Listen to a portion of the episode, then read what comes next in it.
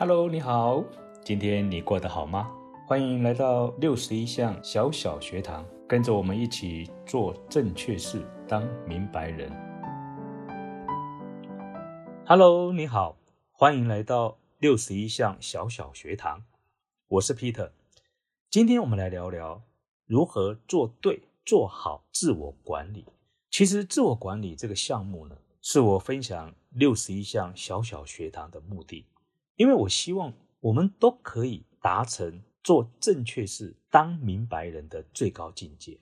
那我们今天如果谈到了自我管理，我们就必须要说到杜拉克在这方面的提醒。杜拉克常常质问我的价值是什么，以及我的核心价值是什么。其实我们常常在我们工作的时候，我们也很少去想这件事情。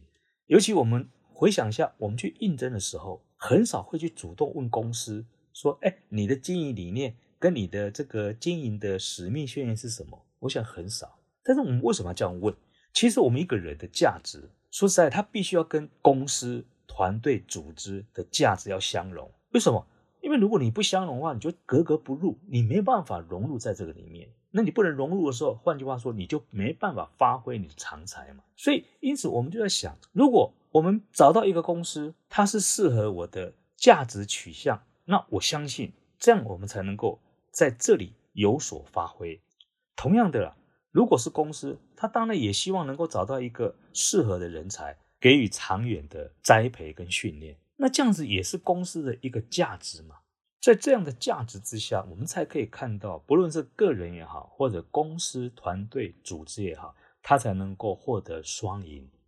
为何你的长才跟价值必须要能够相融在一起？这边我举个例子，多兰克他在自己年轻的时候，也在他自己的长才跟价值当中做过取舍。特别是在一九三零年代中期，他在伦敦，他是一位相当杰出年轻的投资银行家。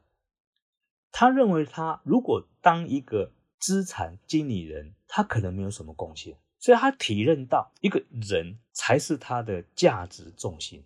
为什么？因为他发现他不是很爱钱，他比较在乎人，所以他在想，如果他将来很有钱，他如果离开人世，也是两手空空嘛。所以他就在那种经济大萧条的时代里面，他虽然没有钱，他也没有什么工作，也不知道前途在哪里，但是他还是选择离开了那个工作。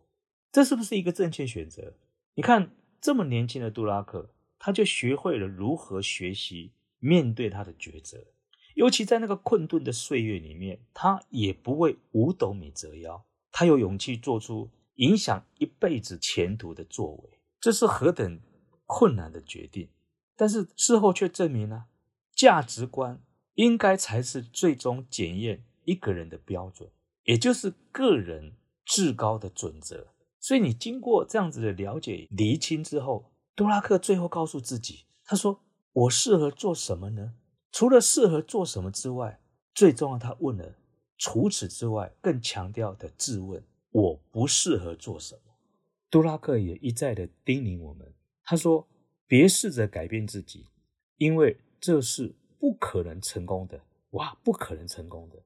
但他说，请努力改善自己的做事方式。哇，这个太厉害了！做事方式，也就是我们从来没去想过，我们到底要。怎么样去做一件事情？想到用什么方式？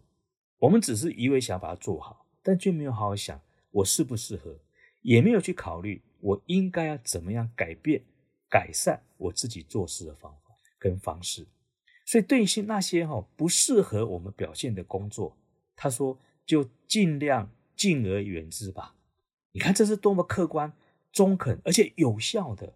完全是符合食这个食物的工作的做法，这就是杜拉克了不起的地方。的确，价值啊，它是必须付出努力代价去换取的。所以，杜拉克他的个人的价值，他个人长处在互相矛盾的时候，他做了一个决策。所以今天来讲，我们看，如果今天你本身的价值体系跟你现在的工作非常的不符的话，其实你会做起来很痛苦，因为那不是你想做的事情。那换句话说，我们是不是在这个前提之下，我们就没有办法在我们的工作上有所贡献。所以，因此，在这个职场上面来讲的话，或在你的工作领域里面说，我们如果对我们的团队组织有了一个极大的贡献，但是这个贡献却不符合你自己的核心价值的时候，你会非常痛苦。所以，我们可以发现，不经过逻辑试炼的这种经验，其实它不算经验，它只是一种漫谈吧。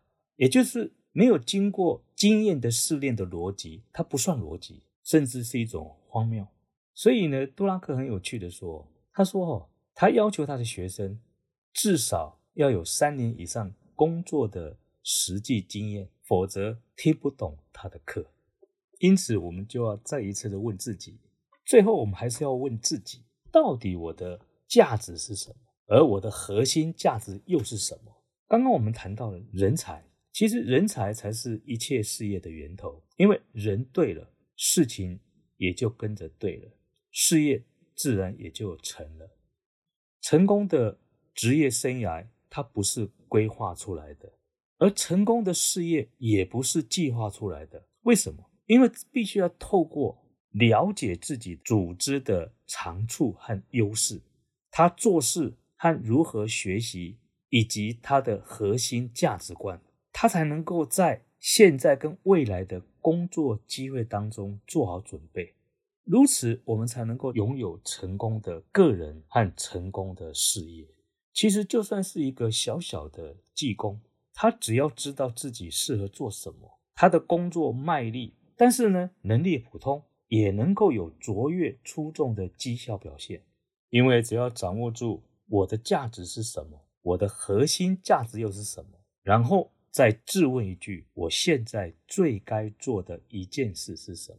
我想这样子，我们才会变成独一无二的我们自己。今天我们就分享到这里。如果你有任何的问题，我们可以留言一起来探讨。若是你也喜欢这个节目，你也可以按赞、订阅，并且分享给你身边的好朋友。祝福大家，我们下次再见。